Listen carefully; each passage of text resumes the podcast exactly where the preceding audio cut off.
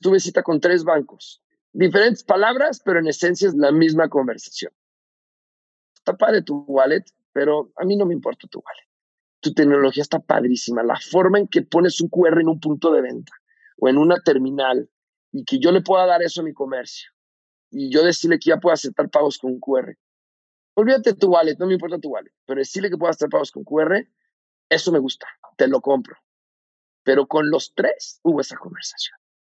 En el momento en que me dijeron esto los bancos, fue cuando dijimos, hay algo más grande. Hola, soy Melisa Gómez Hindu y estás escuchando Momento, un podcast de G2. Si tienes una startup, eres un inversionista o quieres saber todo acerca del ecosistema emprendedor, acompáñame a escuchar las historias de éxito, fracasos y anécdotas de las mejores startups y fondos de México, América Latina y el mundo. Y el mundo. Momentum es un podcast para ti, que tienes la pasión, visión y capacidad para aprender y adaptarte en este mundo cambiante. Comencemos. El día de hoy escucharemos a uno de los partners de G2 Momentum, Israel Cerda, platicar con Antonio Peláez, fundador de DAP Payments. DAP es la única carretera interoperable y agnóstica de pagos con QR. Toño es un emprendedor nato, innovador, disruptivo, que se ha consolidado como un visionario que entiende las necesidades de la industria financiera. Es licenciado en Mercadotecnia por la Universidad Panamericana de Guadalajara y anteriormente colaboró con Kellogg como Senior Promotions Leader, siendo además fundador de diversas compañías. ¿Quieres saber más sobre DAP? Cuáles fueron los obstáculos que atravesó la compañía y qué lo hicieron pivotar hasta llegar a ser la única carretera interoperable en México, qué ha sido ser emprendedor para Toño, en este episodio conocerás el admirable crecimiento de su compañía en tan pocos años. Aprenderás sobre el valor de la colaboración, la importancia de escuchar a sus mentores y por qué armar un gran equipo ha sido un paso crucial en esta travesía. Además, nos platicará del secreto de levantar capital en voz de su experiencia y cómo es que se ha colocado en el ojo del huracán hacia el futuro de los pagos contactless.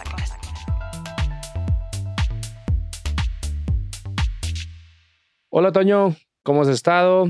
Oye, muchas gracias por venir a platicarnos un poco acerca de tu emprendimiento. Te agradezco mucho que estés aquí y que por toda la disponibilidad que has tenido. Y bueno, platícame un poco, ¿qué, qué has hecho en estos, ya no sé ni cuántos años tienes con, con tu emprendimiento, que es, es, parte de lo que vamos a hablar. Platícame un poco de DAP. ¿Qué onda? ¿Qué onda, Isra? Hola a todos. Pues sí, llevamos ya cuatro años, empezamos en 2016.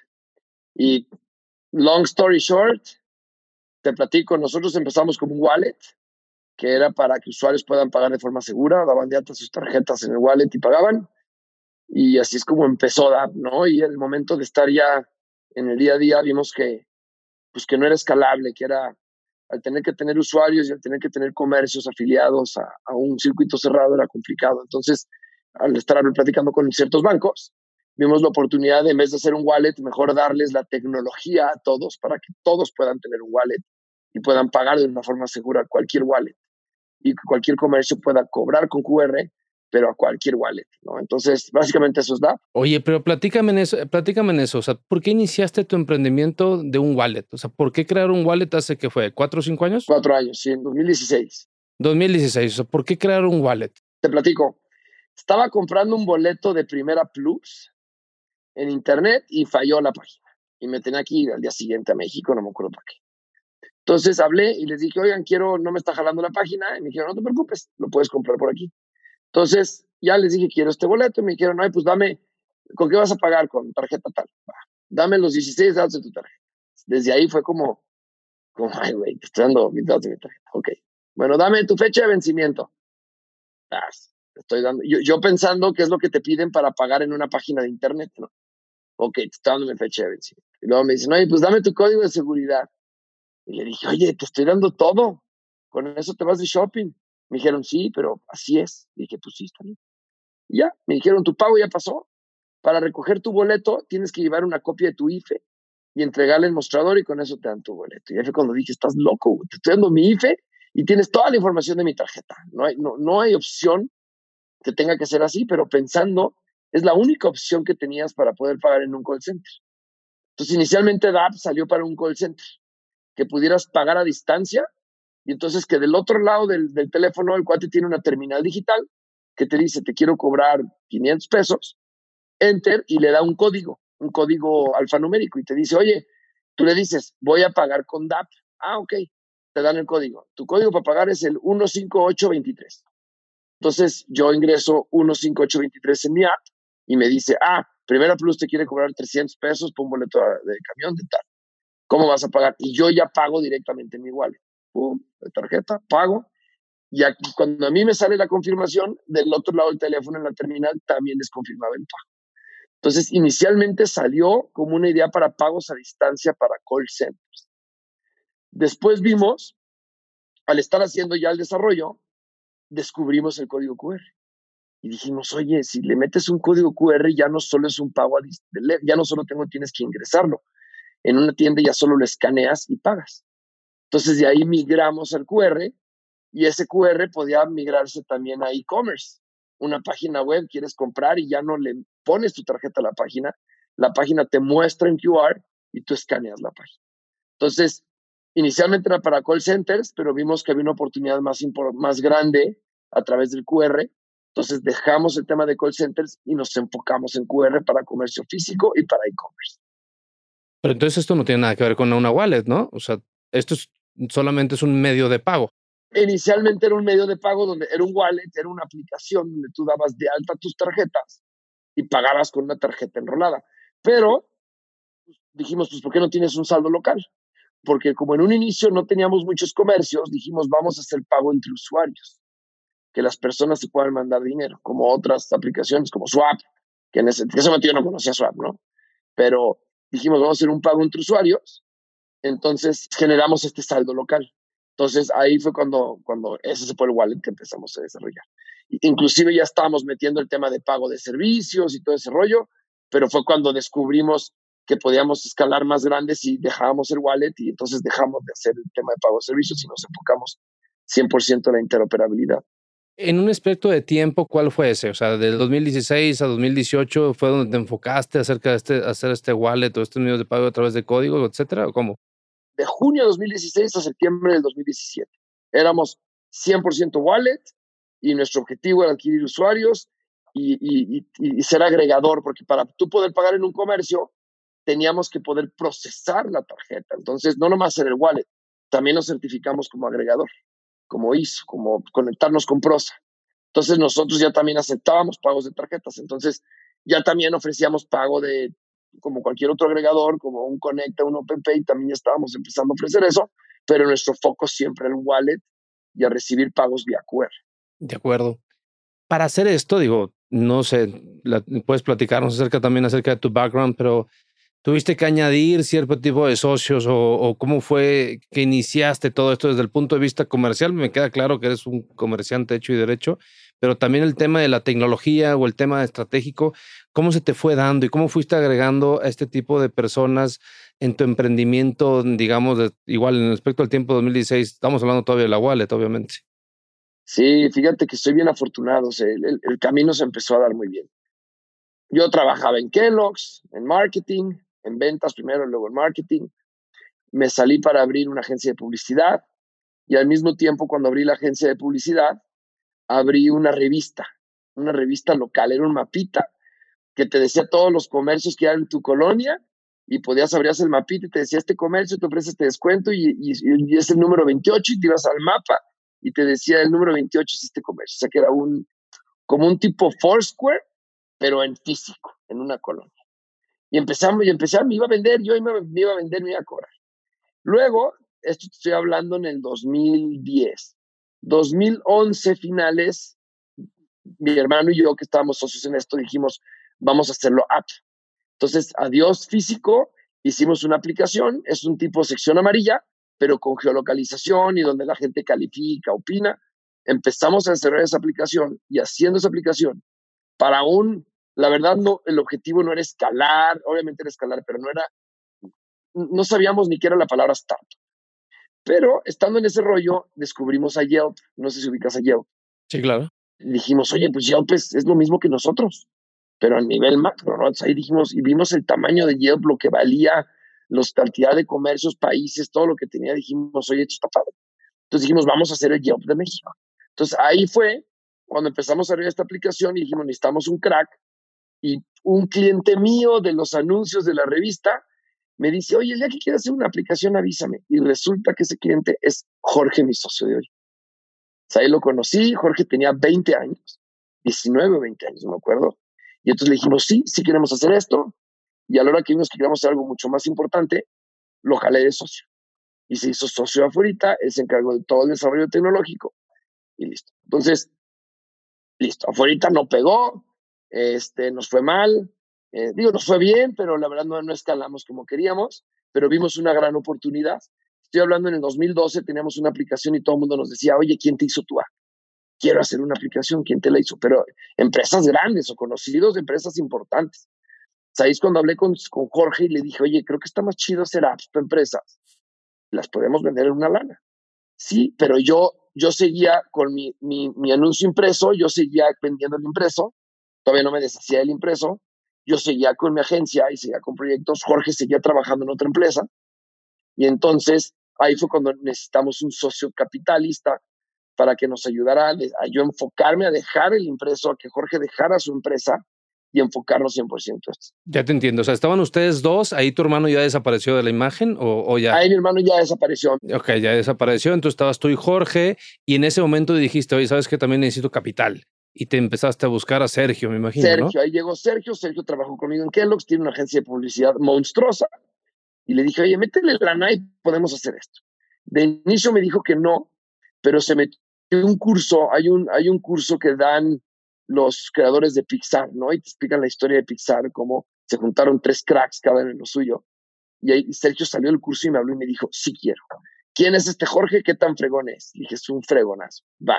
Me dijo, le entramos, yo le meto lana, yo consigo clientes, tú encárgate de operar todo el rollo y Jorge se encarga de, la tecnología. Entonces ya le metió lana, nos pagó un sueldito a, ¿cuánto te, cuánto te paga a ti afuera, Toño? Tanto. Te puedo dar tanto. Este, va. Entonces me dio un, ese sueldo. Jorge, ¿cuánto ganas en tu empresa? Tanto. Le dimos ese sueldo. Vamos a contratar a otros dos programadores y nos enfocamos a desarrollar apps. Hicimos apps para Compartamos Banco, 3M, Betterware, ExaFM, Universidad Anáhuac. Empezamos a hacer apps padres. Y por una aplicación, iba muy bien. Jorge, Sergio y yo, esta empresa se llamaba Digital Group y nos iba de pelos. Digo, iba bien. Es una casa de software, al fin y al cabo, ¿no? O sea, eso no es un emprendimiento de alto impacto, era más bien es un desarrollar software para otras personas, etc., etc. Exacto. No había escalabilidad como tal, no estaba yendo bien.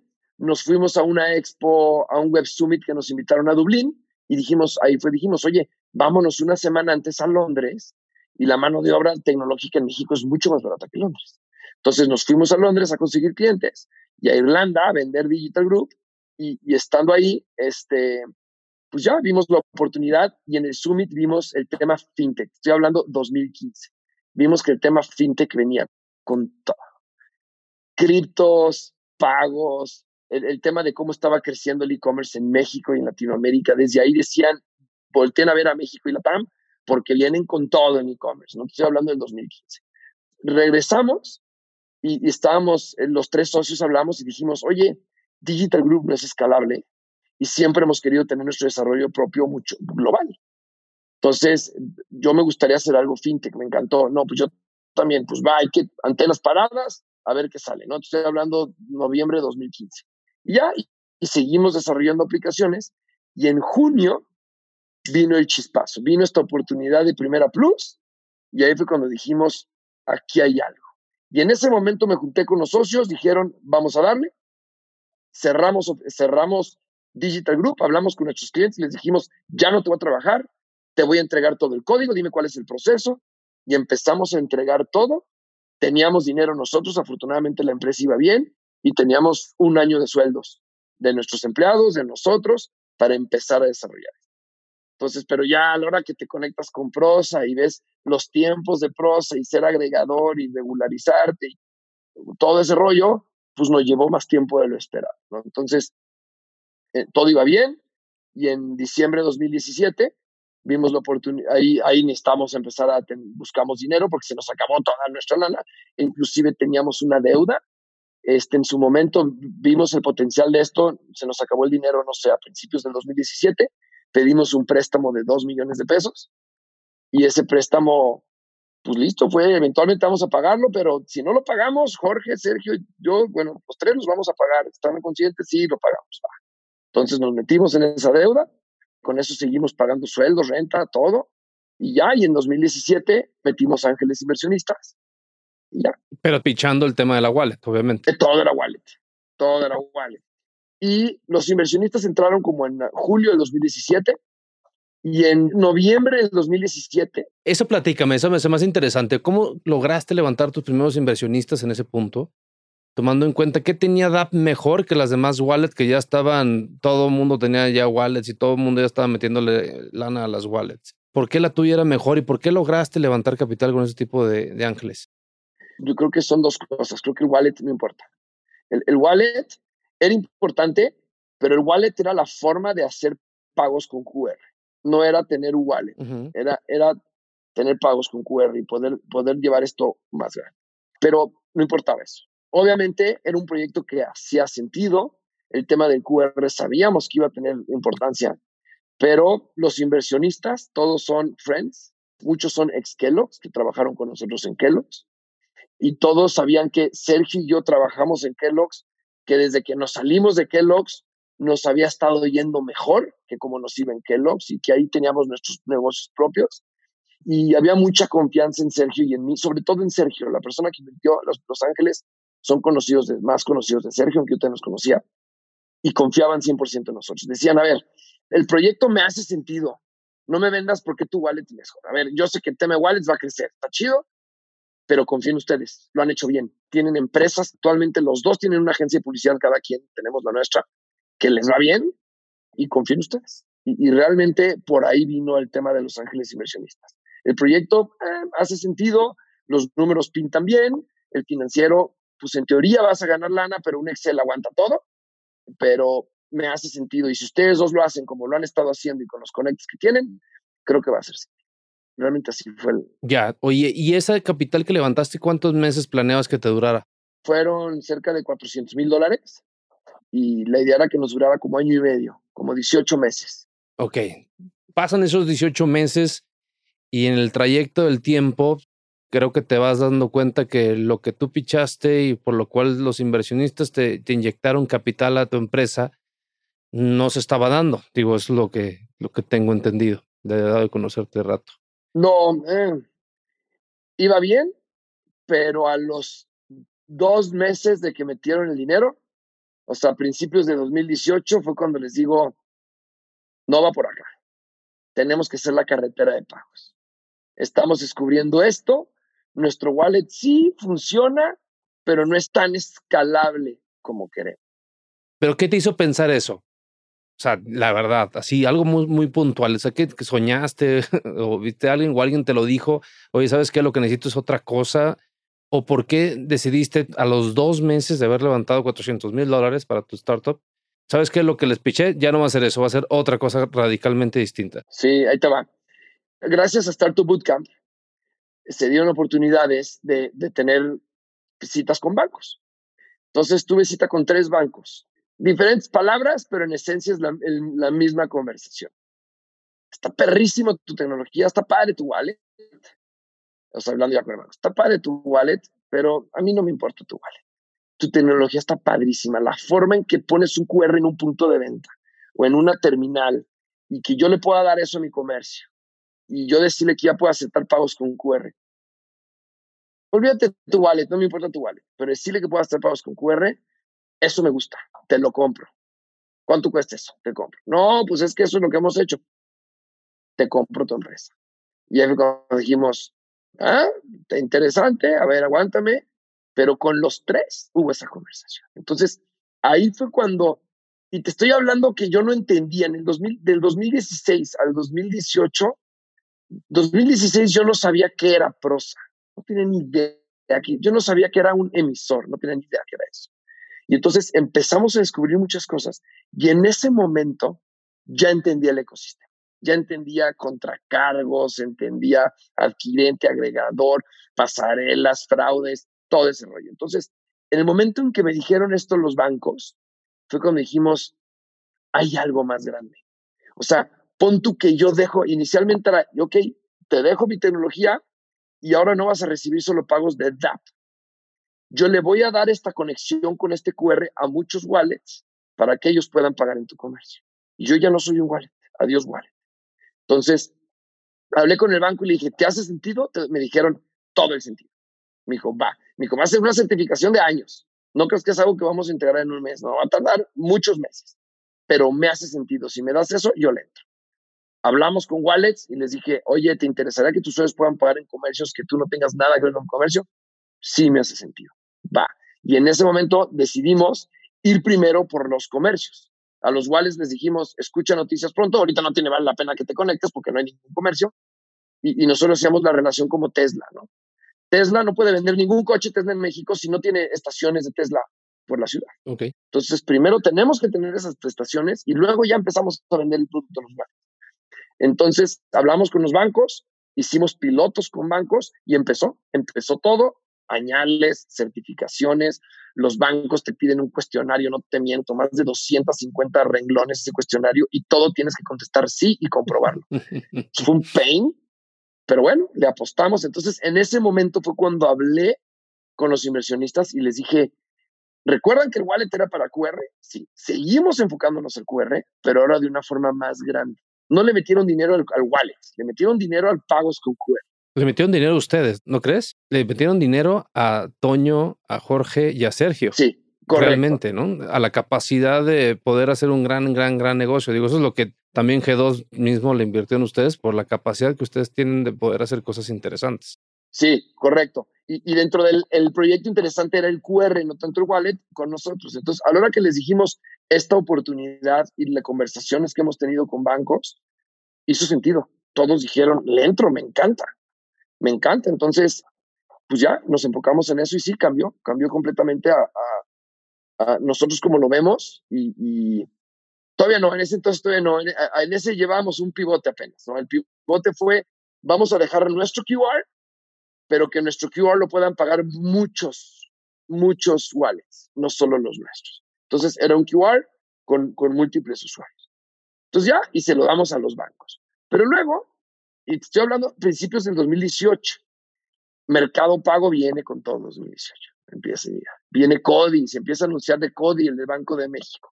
Oye, va a salir. Ah, no, no te creas, todavía no. Cody, Cody se empezó a anunciar a principios de 2019. Entonces, vamos con un QR que es interoperable, que era el modelo de negocio, pero luego vemos una oportunidad de que por qué tiene que ser un QR. Mercado Pago jamás va a integrar nuestro QR. Vamos a decir, oye, quita tu QR, mete el mío, pero tus usuarios pueden pagarme. Estás loco, güey, no voy a quitar mi QR. Y, es un ejemplo, ¿no? Pero oye, mejor porque no también interoperamos QRs. Así como nosotros somos el que está en medio, de un lado están los wallets que pagan con un QR, este QR que sea uno de muchos. Vamos a aceptar otros QRs y dentro de esos está Cody, ¿no? Hay otros QRs que hay en el mercado que vamos a integrar eventualmente como Rappi, Mercado Pago, como otros, ¿no? Entonces, ahí decidimos, ¿sabes qué? Ya es más grande, ya no solo es nuestro QR. Oye, banco, ¿quieres la tecnología para hacer pagos con QR, sí, ¿tienes tecnología QR? No, ah, la mía. Este es mi QR.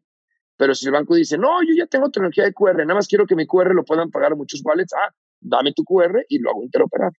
¿Desde ahí te volviste como una pasarela o algo así muy sencillo? ¿Cómo lo podrías describir? Desde el punto de vista muy, muy, muy sencillo. O sea, te volviste una pasarela, te volviste una carretera.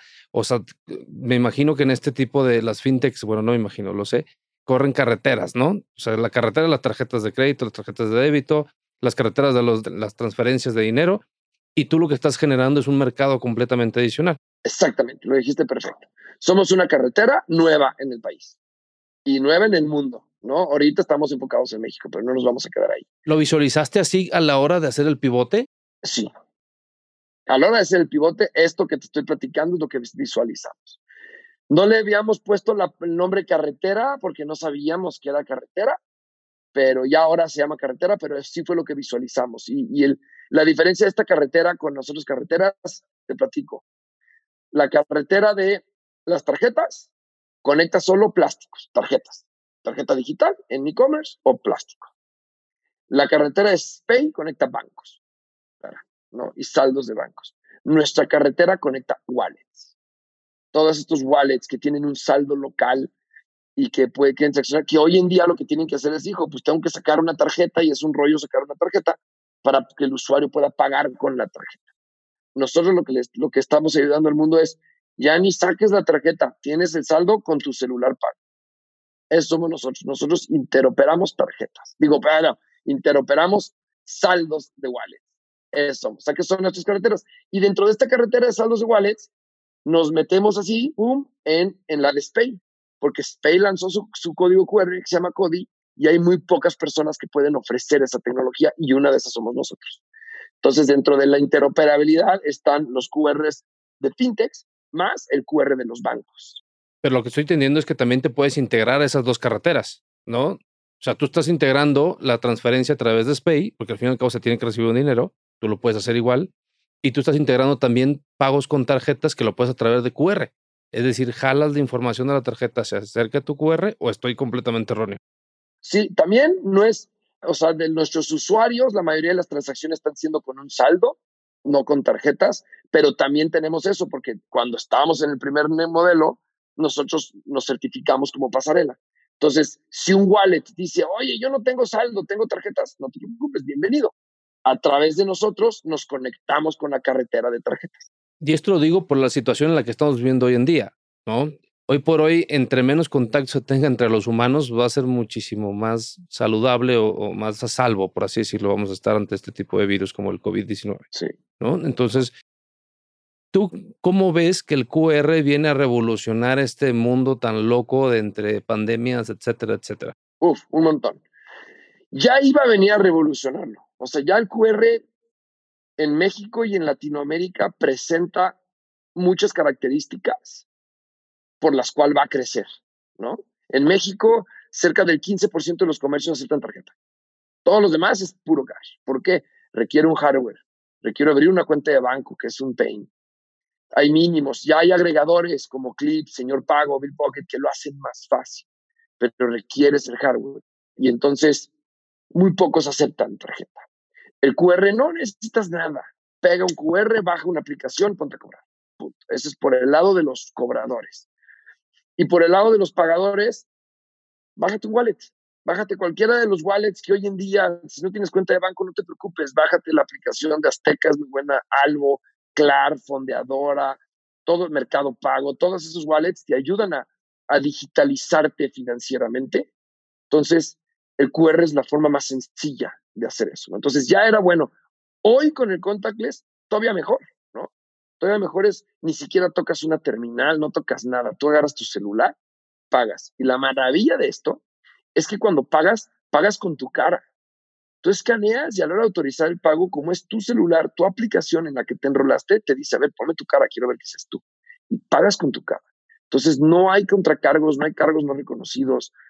Y ahorita con el COVID es contactless, entonces hace todo el sentido. Hace todo el sentido ahorita, más hoy en día. Y de hecho, y te platico, ¿no? Aquí en, en, en corto sé que esto se va a publicar, pero bueno, desde el 2017 nosotros tuvimos juntas con Visa. Le decíamos, hey, traemos esto. Y me decían, nah, el QR le faltan añales. La gente en México ni sabe para qué sirve un QR. Digo, ya sé, pero tú nomás tienes que en ese QR para pagar, no tienes que saber para qué es un QR, tú sabes que es para pagar. No, faltan un montón y son closed loops. no, no, no, no. Y así, muchas juntas recurrentes. Pum, no, no, no. Después de COVID, Visa ya está haciendo un piloto de QRs en, en Honduras, creo, o en Uruguay, no me acuerdo. Ya está haciendo un piloto, están sacando su QR y quieren empezar a interoperar. Ya hemos, ya hemos tenido conversaciones con ellos donde ya podemos interoperar su QR, pero si hubieran hecho caso en el 2017, estarían mucho más avanzados. Gracias a Dios no hicieron caso porque gracias a Dios les llevamos años de ventaja.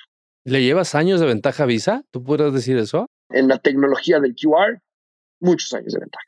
Sí.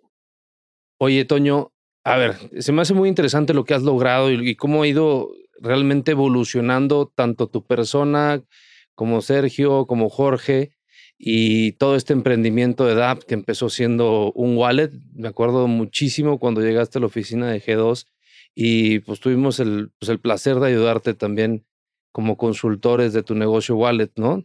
Platícanos un poco cuáles, ya, yo creo que ya esa forma de hasta de broma, ¿no? Cuáles eran las recomendaciones hasta de Jorge, del equipo y pues las mías, ¿no? Acerca de, de lo que estabas formando. Pues sí, me acuerdo que tuvimos varias pláticas, ustedes nos ayudaron a crear el business plan y creo que ustedes hicieron hincapié, desde un inicio hicieron hincapié en que crecer un wallet requiere mucha inversión.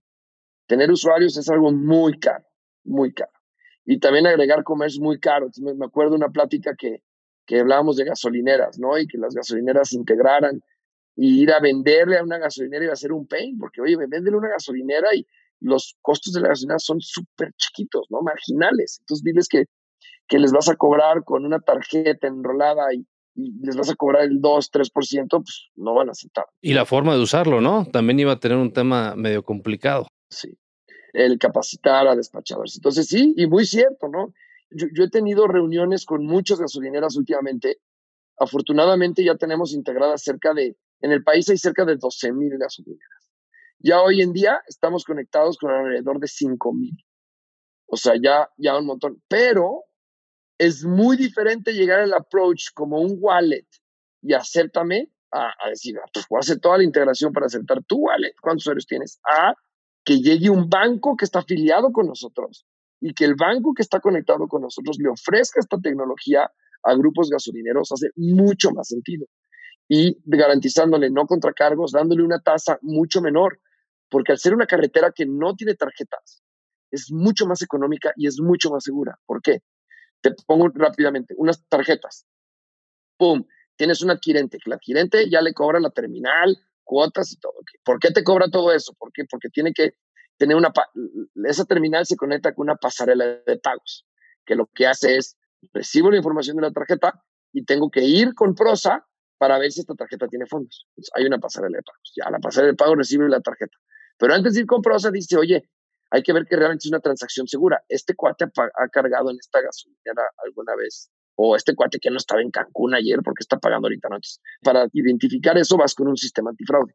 Y el sistema antifraude te dice, no, yo creo que sí se ve segura o no, Nel, no la pases. Y todavía ni se conecta con el banco que tiene los fondos y le dicen, ni la pases. Ok, sí pasó, vámonos con Prosa. Vamos, Prosa va con las marcas. Y la marca va y le dice, oye, Vanregio, ¿tienes lana para esta transacción? Sí, sí tengo lana. Ok, regresa, pum, regresa Prosa, regresa acá todas esas personas se llevaron parte de la transacción. Son intermediarios, al fin y al todo. Todos son intermediarios y todos tienen que ganar porque hay mucho riesgo. ¿Qué tal que pasamos todo esto y el que pagó no era él? Se robó la tarjeta y está en internet pasando esto. Entonces, hay mucho riesgo. Entonces, aparte de que tengo que ganar, tengo que ganar mucho, porque si me comen de mil transacciones, una transacción es fraudulenta, tengo que absorber con las otras transacciones ese fraude. En cambio, acá hay una conexión del wallet con DAP y del DAP con el banco emisor. Punto. Pagas con tu cara siempre. No hay una tarjeta por medio. Por eso podemos hacer esto, porque no hay un plástico, no hay un BIN. Hay un usuario que se conecta con nosotros, que nosotros vamos con el, con el, el mismo wallet, nos dice, sí tengo fondos, y yo nomás digo al banco, ahí están, ahí están tus fondos. ¿no?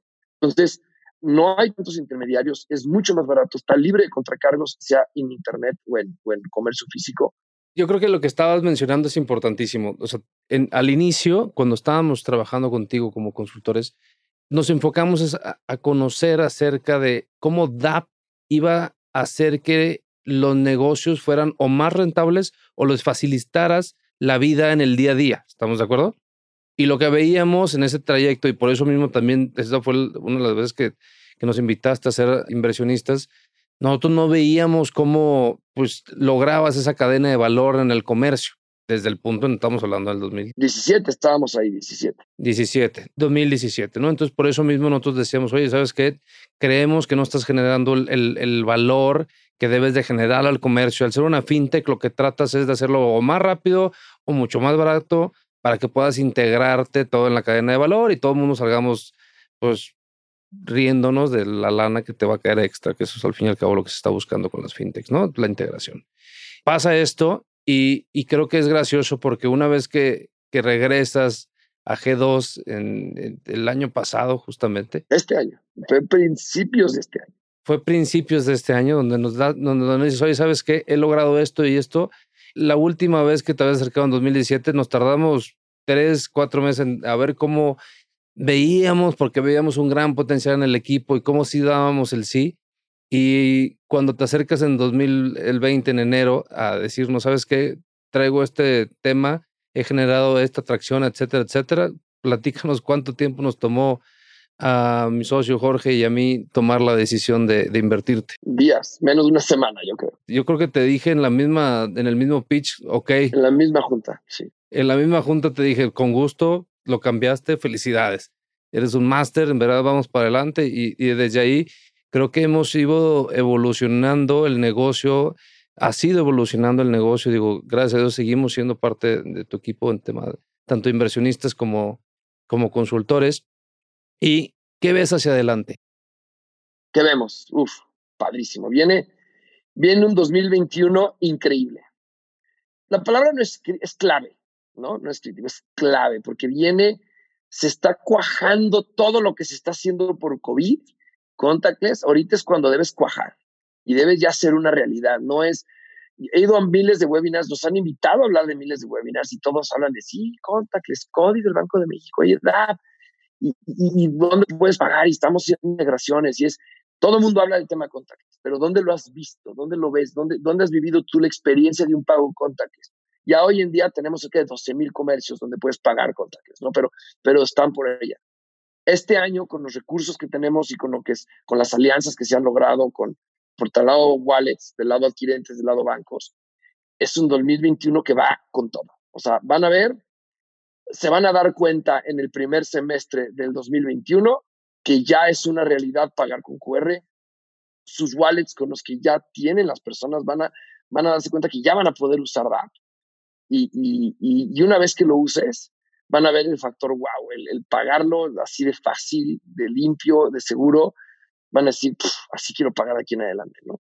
Entonces, es un año, es un año muy clave porque ya es una realidad. Todo lo que llevamos desde el, desde el 2016, porque todo lo que hicimos desde el día uno nos ha ayudado a ser lo que somos ahorita. Pero desde que pivoteamos en 2018, principios del 2018, ahorita, ya ahorita sale la luz. Llevamos haciendo certificaciones con N bancos y ya por fin ahorita ya puedes ver esto fuera, live.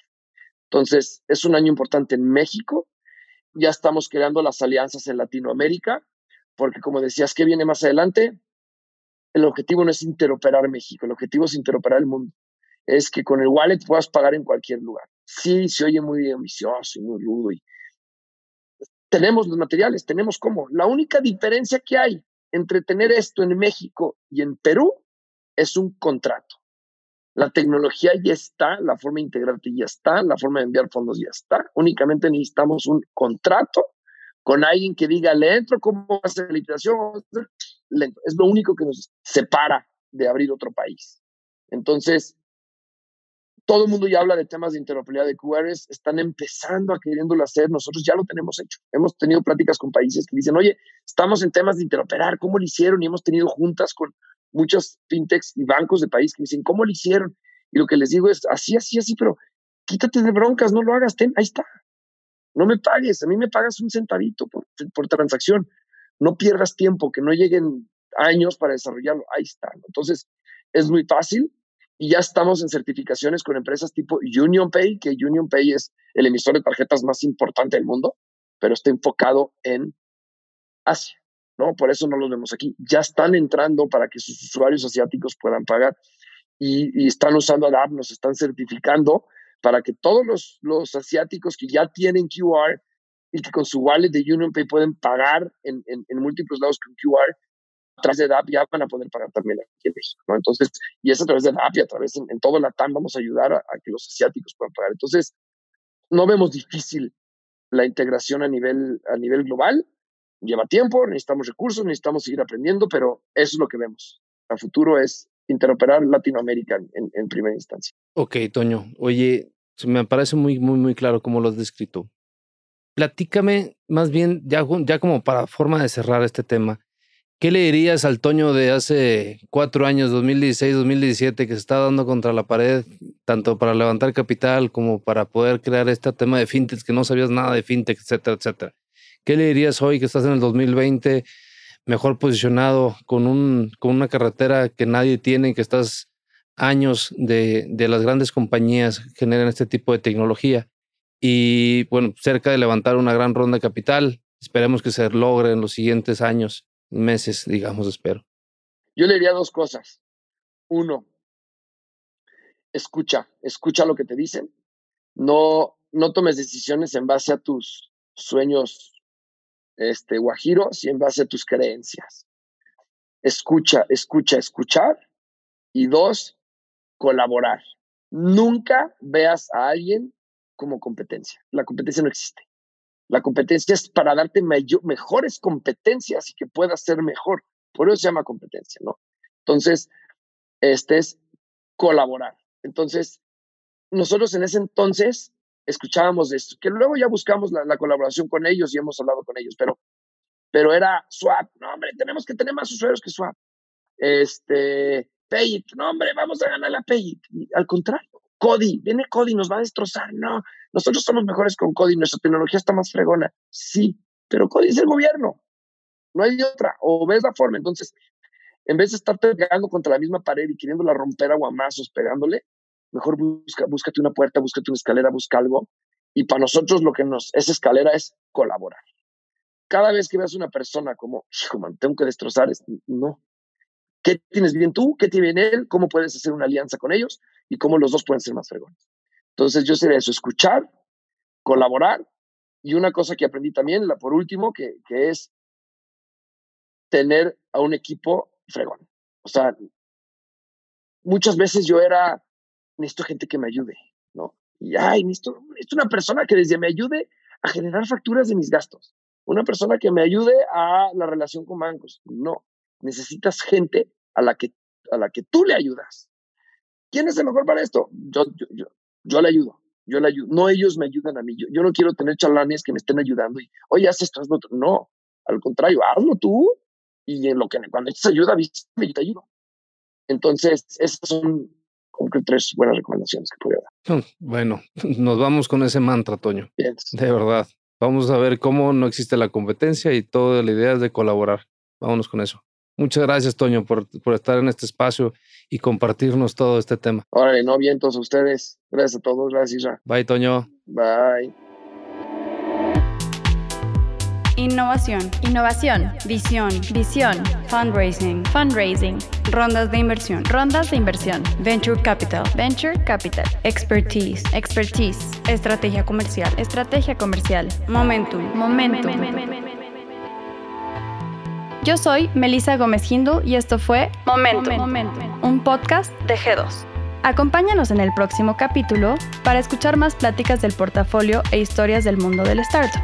¿Tienes preguntas? Estamos aquí para resolver todas tus dudas sobre el ecosistema emprendedor en México. Visítanos en g2momentum.capital y síguenos en Twitter, Facebook o LinkedIn como arroba G2 Consultores. G2 Consultores.